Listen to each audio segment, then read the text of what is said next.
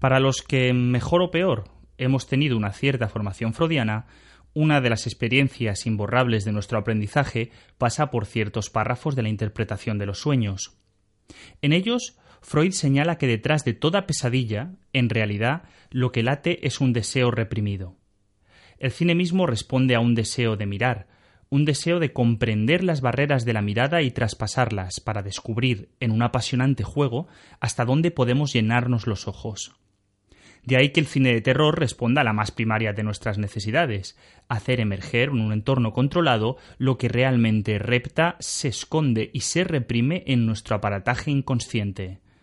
Hoy abriremos una de las puertas que conduce a esas pesadillas. Bienvenidos a Apocalipsis Pop en Vox UGI Radio.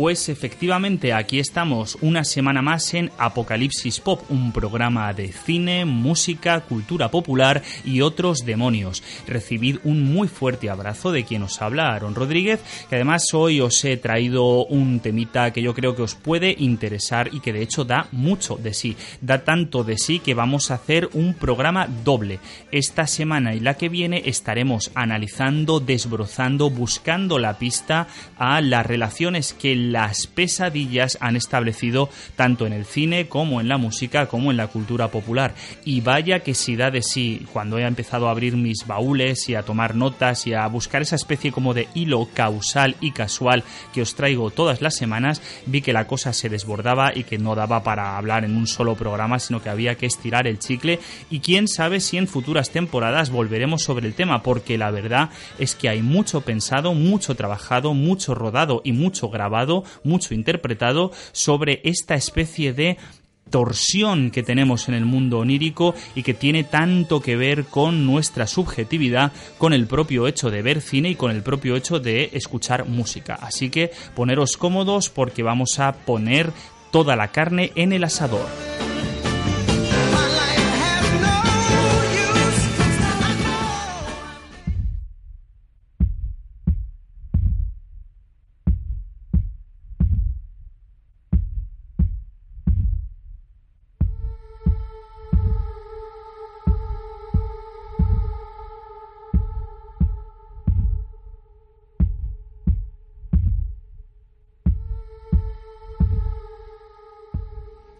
Y si vamos a hablar de las relaciones entre cultura popular, música y cine en relación con las pesadillas, creo que es de justicia comenzar quitándose el sombrero ante Freddy Krueger, ese icono mayor, ese, digamos, gran significante total de lo pesadillesco en el fantástico, sobre todo a partir de los años 80, principios de los 90, creación básica de ese genio generalmente infravalorado que es Wes Craven, una especie de totum revolutum posmoderno de muchas de las cosas que se habían construido antes con una vuelca de tuerca irónica y horrorosa al mismo tiempo y que además tiene mucho que ver con el mundo de la música, mm, concretamente de la música heavy, del eh, rock más duro de aquel momento, también en ciertos eh, momentos del post-glam, como veremos, porque hay, eh, hay una larguísima tradición de músicos de todos estilos y pelajes que han colaborado en la saga, vamos a escuchar algunos de ellos hoy, así que vamos a empezar por el principio, como tiene que ser, con uno de los eh, temas pop más interesantes que se pueden encontrar en la saga Pesadilla en Elm Street. Estamos hablando del famosísimo Dream Warriors.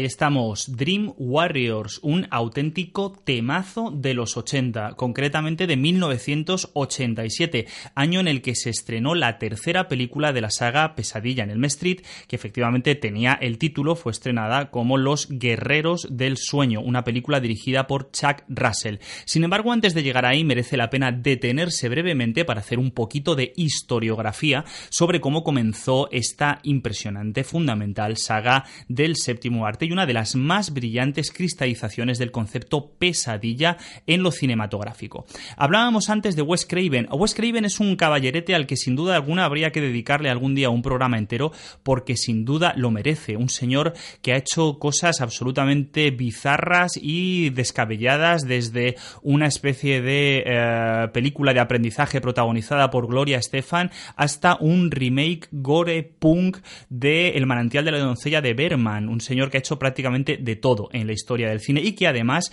eh, siempre con muy buenos réditos y casi siempre con, una, una, nómina, digamos, de resultados y de fans eh, enganchados a esos resultados, entre los cuales yo, por supuesto, me encuentro, muy interesante. Pesadilla en el Street supone además el nacimiento mm, de no solamente de la franquicia, sino de una de las grandes productoras del fantástico, como es New Line Cinema, una productora que estaba, digamos, eh, orientada hacia la serie B de bajo presupuesto y que, bueno, gracias a, la aparición en el terreno de la cultura popular de Freddy Krueger, consiguió el suficiente presupuesto, el suficiente empuje como para empezar a hacer eh, cosas, pues eso, con más pasta y con algunas de ellas con un potencial, como veremos, musical e icónico fundamental. La primera película de la saga se estrena en el 84 y está dirigida por el que sin duda alguna, pues eso, ha sido su alma mater, su creador, que era el señor Craven. Es una película, eh, además, eh, de las mejores de la saga.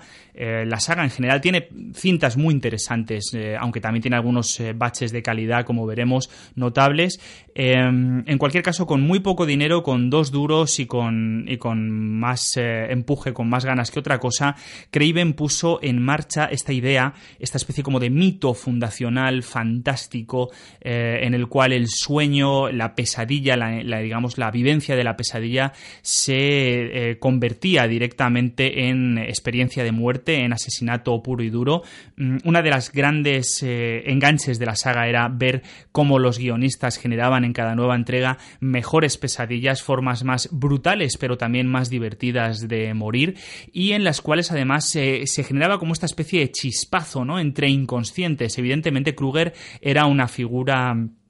muy polémica, era una figura intensamente violenta pero con un gran potencial de fascinación, perfectamente comprensible en tanto en cuanto era una especie como de resonador plástico, macabro, cachondo, de esa especie como de deseo inconsciente que cristaliza en todas las pesadillas y del cual hablaba al principio del programa. Em, la segunda parte, hablando de retornos de lo reprimido y de cosas eh, que se tienen que reprimir en la psique mayoritaria, la segunda parte es mm, es una película mm, curiosa pero un tanto difusa, eh, dirigida por Jack Shoulder, que es eh, algo así, se, tradujo en castellano algo así como La venganza de Freddy, la, segunda pesadilla, y, es una película, ya digo, interesante en tanto en cuanto es una especie como de colección de clichés relacionados con la homosexualidad. Eh, estamos hablando, cuidado, de una película del 85, pleno, pleno auge de esa especie como de recuperación de la masculinidad hiper hinchada, hipermusculada, hiperviolenta,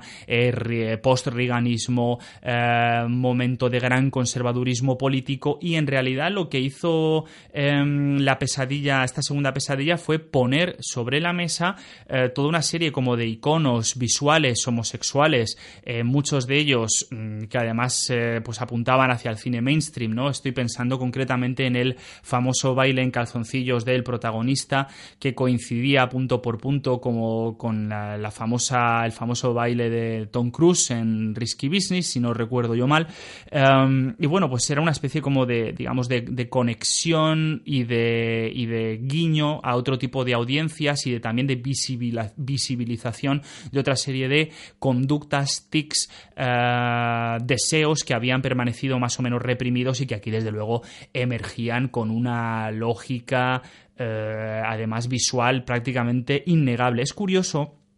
que pasados los años muchos de los productores de esa cinta original y de los responsables, entre ellos el propio eh, director, el propio Jack Shoulder, dijeran que ellos no habían visto ese subtexto en la película, cosa harto improbable en tanto en cuanto está literalmente saturando el mensaje por todas partes. Em, la, digamos que entre la tercera, la cuarta, incluso la quinta entrega va a haber una serie de conexión de la que vamos a hablar en un momentito. La canción que hemos escuchado es de Dokken, de un grupo fantástico, pues eso, de heavy metal, rock duro de los eh, finales de los 70, principios de los 80, con una trayectoria, yo creo que mm, bastante olvidada en nuestro país. Eh, oigo muy pocas reivindicaciones de Dokken cuando, como ya habéis podido comprobar, son unos tipos muy serios con un potencial muy interesante y desde luego la, la canción, como enseguida comentaremos, le venía como anillo al dedo a esa tercera película. Eh, en cualquier caso, vamos a hacer otra parada musical antes de enganchar, vamos antes de hablar de estas tres películas centrales que van del 87 al 89, tres películas muy interesantes con forma de otro tema sonoro, una canción eh, que además, eh, como enseguida os contaré, revolucionó varias cuestiones básicas de la cultura popular, como la inefable Are You Ready for Freddy?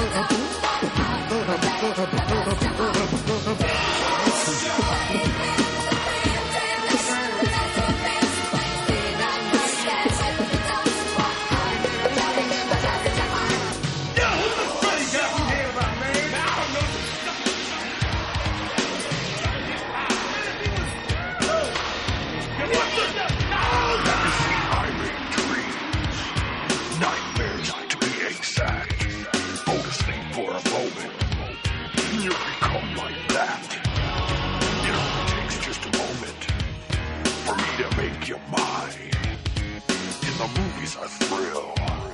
But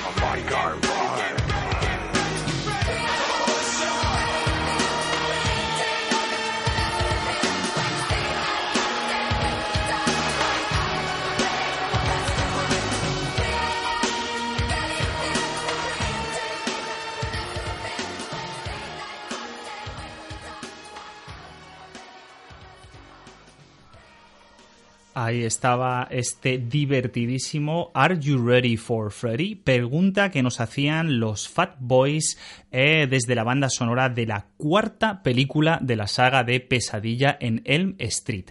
bueno, la verdad es que, como decía antes, hay una especie de, conexión entre esas tres eh, películas eh, que construyen un poco lo que sería realmente el núcleo narrativo central del desarrollo de la saga. las películas que van desde la tercera, la cuarta y la quinta. Eh, películas que además están localizadas directamente en plenos años 80. Son las películas de la segunda mitad de la década de los 80, en las cuales, bueno, pues se puede decir que New Line Cinema simplemente encontró la fórmula exacta que hacía falta para poder hacer avanzar la secuela, convertirla en un éxito tanto de ventas, de todo tipo de merchandising y chorradas varias, desde el pijama de Freddy, la taza de Freddy, el disfraz de Freddy, el guante de Freddy, etcétera, etcétera, si, y al mismo tiempo, lo cual no deja de ser eh, bastante interesante, generar resultados cinematográficos bastante óptimos. El motivo hay que verlo, o por lo menos yo propondría encontrarlo, en la yancia, el salto que se realiza entre la segunda y la tercera película de la saga.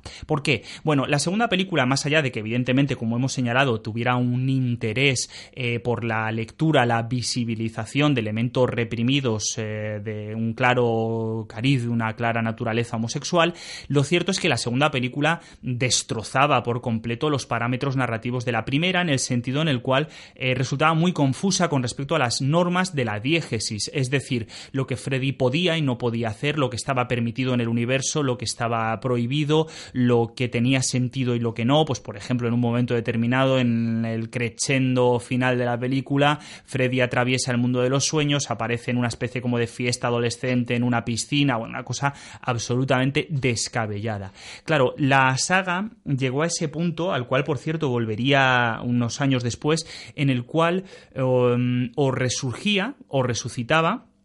o se venía abajo. Y para ello, bueno, pues se contó con un equipo para hacer la tercera parte, que es donde estaba situado este tema de Dream Warriors que escuchábamos al principio del programa. Se generó un equipo que la verdad es que, visto con perspectiva, es un equipo cinco estrellas, ¿no? Voy a dar cuatro nombres solamente para que veáis hasta qué punto eh, fue una especie como de caldo de cultivo de no solamente de la saga, sino del cine en general que se iba a hacer después. Wes Craven recupera eh, el papel principal de guionista además no de director, pero sí de guionista, un poco como para darle un sentido, para recuperar el sentido a la, saga y volver a marcar las normas diegéticas necesarias para que eso funcione. Sin embargo, Wes Craven no escribe este guion solo, además se acompaña nada más y nada menos que, entre otros, por Frank Darabont. ¿Y quién es Frank Darabont? Bueno, pues eh, nada más y nada menos que el director de eh, Cadena Perpetua, el director de La Niebla,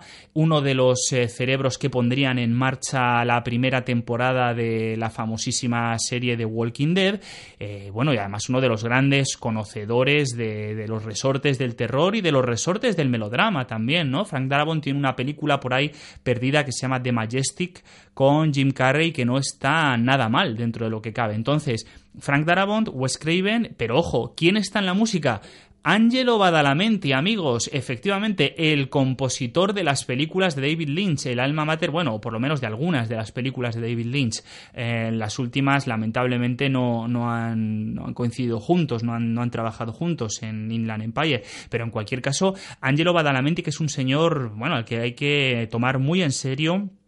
como creador de atmósferas, como músico en general y, por si faltaba poco, Patricia Arquette en el papel de protagonista de la cinta. Efectivamente, Patricia Arquette, por cierto, Badalamenti y Arquette coincidirán en este mismo programa, si no esta semana, la semana que viene. Eh, poca broma, poca broma con este, con este, esta especie como de, de póker de ases, ¿no? Que puso en marcha, que dinamizó de nuevo la tercera entrega de la saga. Además de eso, contaban con el temazo de Dokken, que ya hemos escuchado, y contaban también con la presencia de la original Nancy Thompson, es decir, de la actriz Heather Langerkamp, que había sido la protagonista de la primera entrega de la saga. Es bonito ver esto en esta dirección eh, porque nos permite hacernos una idea de cómo Wes Craven en un momento determinado decide mimar a sus fans, decide cuidarles, decide, como decimos aquí en la comunidad valenciana, decide sostobarles eh, y decirles no os preocupéis que la hemos cagado con la 2, sabemos, somos conscientes de que eso ha sido un desastre, pero en la tercera vamos a revitalizar, vamos a reenchufar todos los mecanismos que van a hacer que Freddy vuelva a ser lo que habíais querido que fuera. Y efectivamente les sale bien y consiguen, ya digo, una fórmula eh, muy bien delimitada donde lo que hay es, en primer lugar, una empatía muy bien dirigida hacia los personajes protagonistas, es decir, si cogemos a los distintos adolescentes eh, problemáticos que formaban el equipo inicial de los Guerreros del Sueño, enseguida vamos a ver cómo hay líneas que conectan directamente con esa base fantástica, necesaria de la cultura pop, que es el sentimiento adolescente, ¿no? Sentimiento de pérdida, sentimiento de exclusión, familias que no entienden, el mundo que no entiende, problemas de integración racial, problemas de integración espiritual, personal todo lo que se os ocurra. Y luego eh, esa misma empatía se dobla, se genera una especie como de doblez en el momento en el cual nosotros vemos como Freddy va eh, asesinando sistemáticamente de manera perversamente divertida, por supuesto, a todas estas víctimas. En, esa especie como de largo paréntesis que se va a establecer entre la película tercera, la cuarta y la quinta, eh, hay dos líneas que yo creo que son fundamentales para entender por qué funcionó la franquicia cómo funcionó. La primera, por supuesto, son las altísimas dosis de sentido del humor. Em, al contrario que en otras franquicias del género de terror más o menos paralelas, como pudo ser, por ejemplo, la interminable colección de películas de Halloween o la interminable colección de películas de Viernes 13, yo creo que em, lo que hizo muy bien la New Line Cinema, y por supuesto en esto Robert Englund, el actor que daba vida a Freddy Krueger, tiene muchísimo que ver, em, era en, dinamizar generando eh, pinceladas de humor macabro, una mala leche de mucho cuidado, eh, esa especie como de sensación culpable de goce, ¿no? Que, digamos, nos, nos eh, conectaba como espectadores con las películas donde no sabíamos muy bien si teníamos que reírnos, si teníamos que sentir horror, eh, esa especie como de, de filo resbaladizo, ¿no? Por un lado, el sentido del humor. Por otro lado, la conexión de un universo reconocible que aumentaba y que daba algunas respuestas que generaba, digamos, la visión macro en términos narrativos sobre por qué había surgido Freddy Krueger, eh, su infancia, su relación con su padre, su relación con su hijo en la quinta película de la saga, eh, la famosa historia terrible esta de la violación en, el, en una especie como de manicomio, era todo como una especie de mm, juego perverso pero que nos permitía entender muy bien por qué nos fascinaba de esa manera el personaje de Kruger, ¿no? Que era lo que, lo que, lo que tenía, que era lo que ponía encima de la mesa. Enganchan bien estas películas, enganchan además con una serie de televisión, enganchan con, con libros, con cómics, con toda una especie como de universo textual paralelo que, que se va desarrollando y que en general, bueno, da réditos razonablemente interesantes en lo creativo, muy suculentos en lo económico, hasta que llega el momento en el cual deciden pegarle el cerrojazo a la franquicia, acabar con Freddy, pasar página y pasar a otra cosa mariposa. ¿Y qué es lo que hacen? Bueno, pues se crean una sexta película de la cual hablaremos en unos minutillos, eh, que titulan La muerte de Freddy. Eh, la muerte de Freddy va a ser una película mm, peculiar dentro de la trayectoria de la saga, pero lo que sí que va a tener va a ser una canción bastante interesante. Bueno, la banda sonora, enseguida hablaremos, la música en general de esta película fue bastante interesante. Un tema de los Goo Goo Dolls eh, que recibió el título de I'm Awake Now.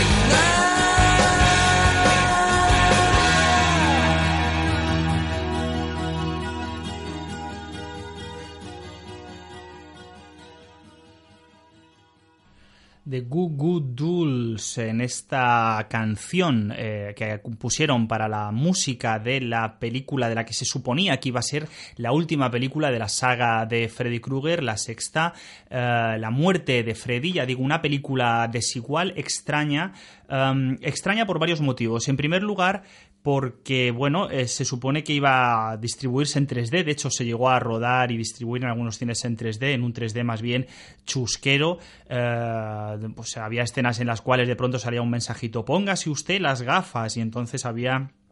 una serie de efectos en profundidad eh, bastante mejorables, todo hay que decirlo. Eh, un guion bastante torpón para ser la, despedida, la hipotética despedida de Freddy, y una ambientación eh, pues en la que prácticamente el sentido del humor desapareció y dejó paso como una especie como de mirada nostálgica, ensoñadora, torpona, torpona en líneas generales. Lo que mm, resulta también interesante de esta entrega, y además de este tema de los Google Dolls, que bueno, en otro momento deberíamos hablar de los videoclips que surgieron al hilo de, las propias películas del Street, porque bueno, ahí Robert Englund se lo pasó pipa y fue, vamos, participó en alguno, de hecho en la canción anterior, en Are You Ready for Freddy, eh, si alguien se lo había planteado, efectivamente es el propio Robert Englund el que rapea sobre la base que le propone el grupo de Marras. Mm, en cualquier caso, decía, una de las cosas más pintorescas eh, de esta sexta entrega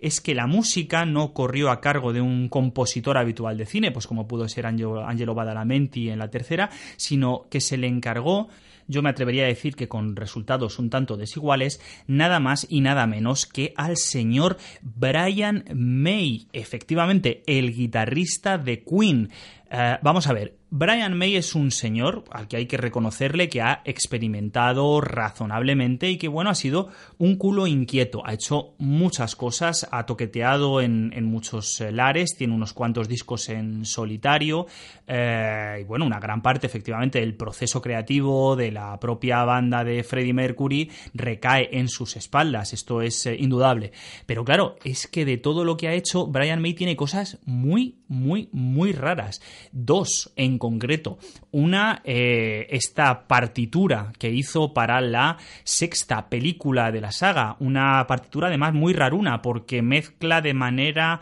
Mm, un poco gratuita en cierto sentido, eh, pues eh, samples electrónicos, reminiscencias épicas, eh, algún momento de guitarrita de estos que le gusta meter a él, bueno, una cosa como un poco rara, un pastiche que no termina de encajar. La, escucha, si alguien apetece escuchar el, el, disco completo, yo le advierto de que es un coñazo monumental y de que se va a sentir un poco extraviado porque no tiene mucha coherencia interna. Otra gran fricada que hizo el señor Brian May, yo creo que más o menos unos añitos después sería de hacer esta música.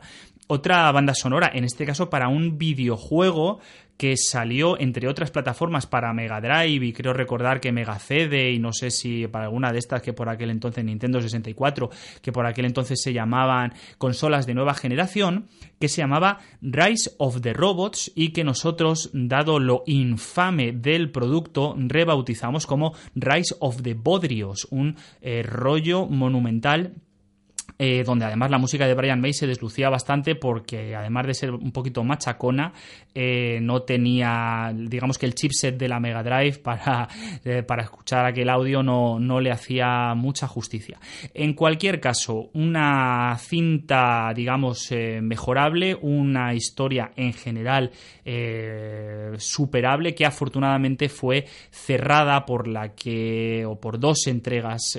más, que mm, en cierto sentido suturaron algunos de los temas pendientes o los, llevaron a otra dirección. Eh, en mi humilde opinión, la mejor de todas, con diferencia, fue el propio cierre que le dio Wes Craven, la nueva pesadilla de Wes Craven, una película del 94, aunque después se haría, bueno, pues eh, un Freddy contra Jason en el 2003 y un remake absolutamente infame en el 2010, que gracias a Dios no ha tenido continuación porque aquello no había por dónde cogerlo. Em, como siempre, los mejores momentos de la saga han venido dados por Wes Craven. También es verdad que en aquel momento la película resultó demasiado madura en ciertos aspectos, demasiado oscura, demasiado metareferencial eh, para las grandes audiencias y por eso tuvo un paso por taquilla un poco, no sé cómo decirlo, un poco mejorable, ¿no? En cierto sentido. Pero la película sigue aguantando muy bien el paso del tiempo y sigue siendo una lección de metacine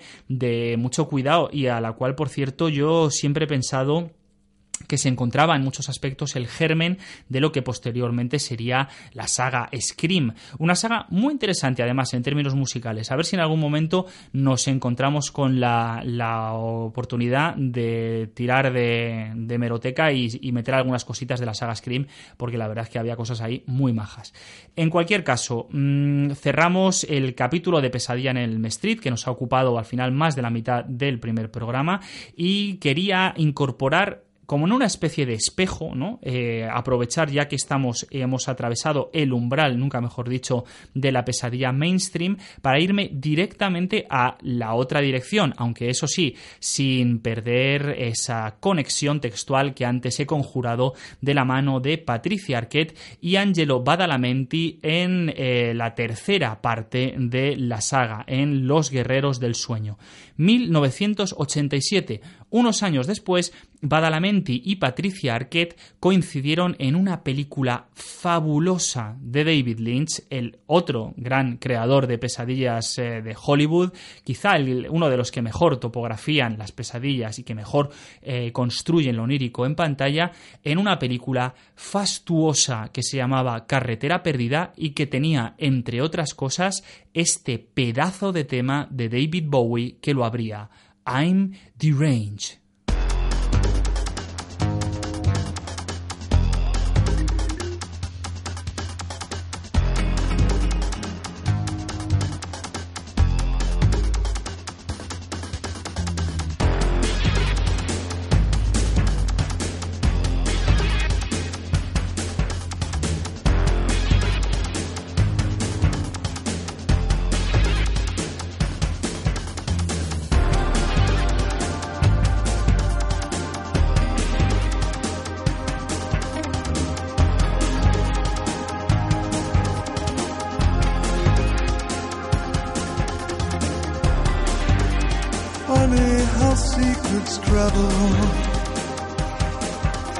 I start to believe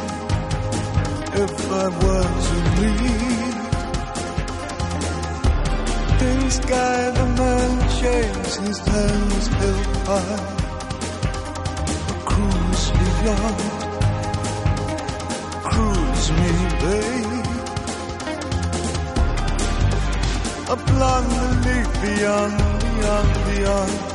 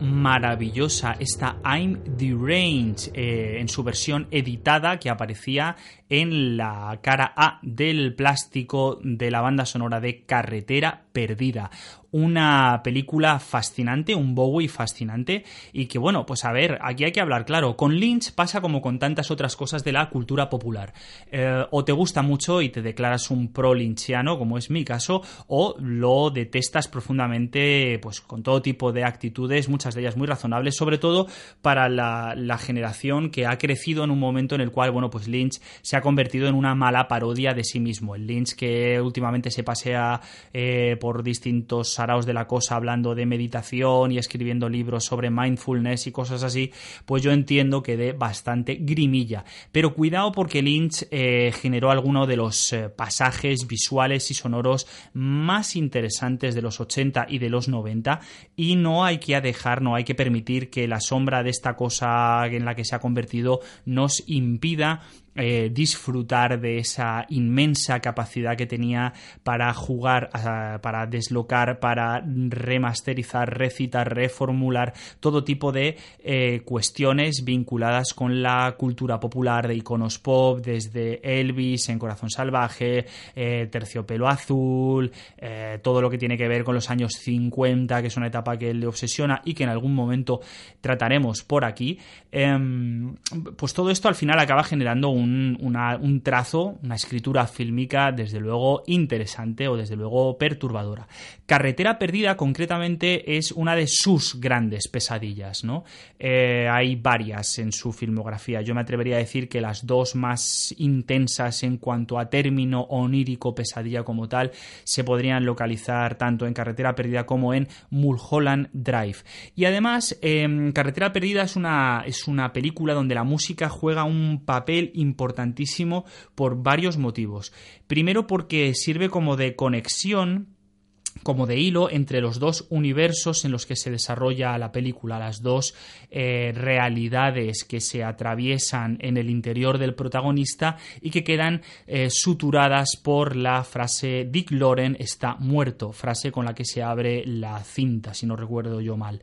Em, además de eso, el protagonista es músico, es un saxofonista que toca una especie como de free loquísimo en un bar, eh, cuando posteriormente en su segunda encarnación trabaje como chico en un taller, como mozo de ayuda en un taller, eh, la radio servirá como conexión con esa vida anterior, es decir, toda la película está como muy conectada, muy suturada, muy organizada en torno a la música. Y luego además aquí hay una alegre coincidencia y es que el plástico en sí es uno de esas de esos discos redondos que se pueden dejar sonar enteros porque dan una, una, especie como de visión completísima del universo de la cinta, muy coherente, muy bien cohesionada y además musicalmente hiper interesante. ¿Qué es lo que se puede encontrar además de las composiciones de Angelo Badalamenti, además de este David Bowie? Pues nada más y nada menos que un a Nine Inch Nails, a Marilyn Manson y a Rammstein, así, un pedazo de, de referencias una detrás de otra. Además, en el mejor momento, me atrevería a decir, en alguno de los mejores momentos de sus respectivas carreras. En el caso de Rammstein y de Nine Inch Nails, casi seguro. Manson habría más que discutir, desde luego. Em, antes de eh, ver qué tiene que ver esta conexión, cómo pintan con Lynch, cómo llegan aquí, etcétera, etcétera, eh, vamos a hacer una paradita, vamos a escuchar el tema, uno de los dos temas de Rammstein que se incorporan en la música de la película. Un tema además que es estremecedor y digno de cualquier pesadilla. A ver qué tal os parece este Hated Mig.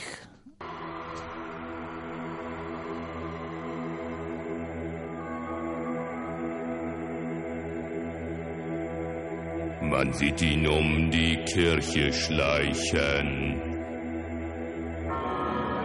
Seit einem Jahr ist er allein.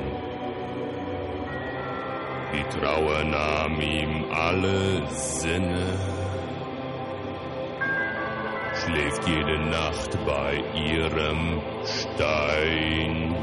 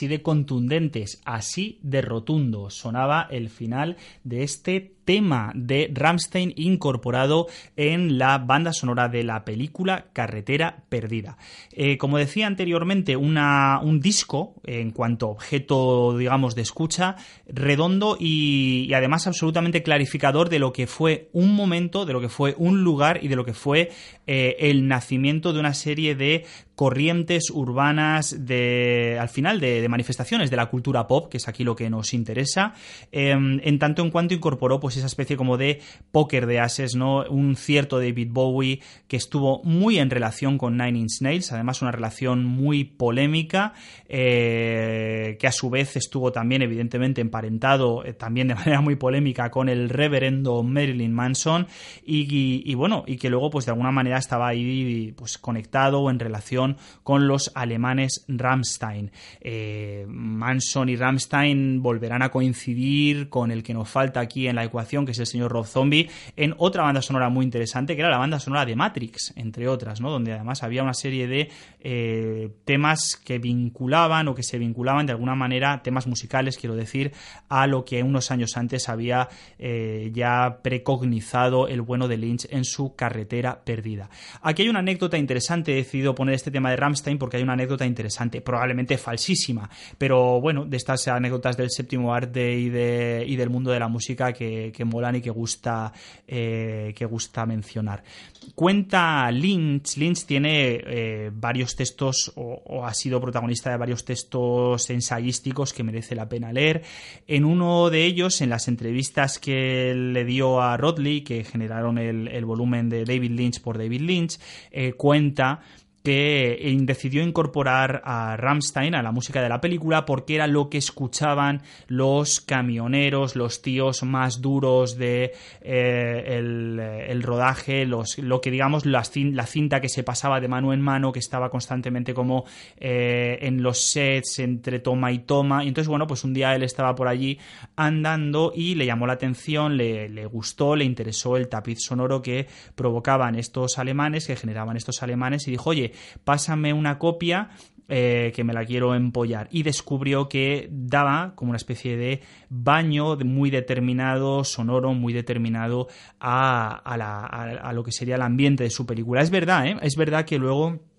cuando uno eh, vuelve a, someterse al metraje y vuelve a transitar los meandros de esta pesadilla linchiana, es completamente cierto que la música de Rammstein está perfectamente encajada y que genera una, una intranquilidad y una serie de referencias eh, muy violentas, pero también muy vinculadas con una cierta europeidad, con un cierto sagrado, con una cierta idea de lo siniestro, que no se encuentran, por ejemplo, pues en las, en las piezas de, rock industrial que en aquel momento estaba haciendo Trent Reznor o que estaba haciendo el propio Marilyn Manson. ¿no? También es verdad que no todo lo que hay en este plástico está vinculado directamente con la música de lo que luego se ha podido llamar la corriente gótica, posgótica o gótico industrial o bueno, en fin allí ya sabemos que justo el juego de las etiquetas es prácticamente inagotable. No, hay bastante más, hay mucho más en, este plástico. Por ejemplo, hay dos temas que están desconectados eh, y que vamos a, vamos a escuchar eh, por lo menos uno de ellos. Hay una, una versión fantástica que hace Lou Reed de eh, This Magic Moment, un tema original de los años 50 que había aparecido, por cierto, apareció hace poquito en, bueno, hace poquito, hace unos años ya, en uno de los episodios de Los Soprano, pero además de Lou que es un tema al que nos, nos vamos a reservar para hablar de otras cosas en futuros programas, aparecía también un temita eh, absolutamente inesperado, una pequeña joya en todo lo que es ese tapiz como oscuro, opresor, eh, muy metálico, muy duro, muy marcado de, de la cinta, de pronto emergía como una especie como de pincelada, de paréntesis, de agradable, de agradable punto, digamos, como de en duda, eh, una melodía de Antonio Carlos Jobim, que es una preciosidad y que además supone como esa especie como de punto de color extraño, extravagante, que se puede encontrar en algunas de las pesadillas y sin las cuales eh, parecería que no habría como un punto de respiración. Antonio Carlos Jobim en la música de Carretera Perdida.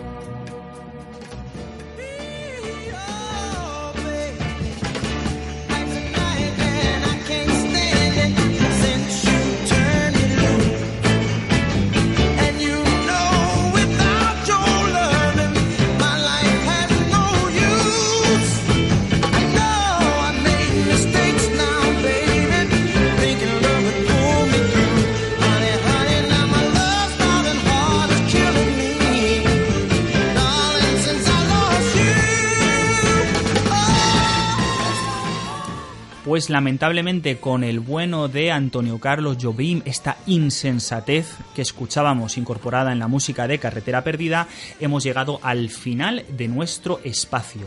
Eh, hemos intentado hacer una topografía de la realidad, de los sueños, del mundo de las pesadillas, la naturaleza que las vertebra a partir de dos textos opuestos, el irónico y muy divertido conjunto de películas que forma la saga Pesadilla en Elm Street, con su música heavy metalera, rockera de finales de los 70, principios de los 80, y después nos hemos ido al efecto opuesto, al otro lado del espejo, con el señor David Lynch y con su redondísima música para la película Carretera Perdida. Entre medias de ellos dos, dos figuras, Patricia Arquette y Angelo Badalamenti. Como podéis ver, ha sido un programa de lo más completo. Nos quedan siete días hasta que nos volvamos a encontrar. Volveremos a abrir la caja de Pandora, volveremos a hablar de las pesadillas. Hasta entonces, eh, sed muy malos y recibid un fuerte abrazo de quien os habla. Esto ha sido Apocalipsis Pop en Radio Vox con Aarón Rodríguez.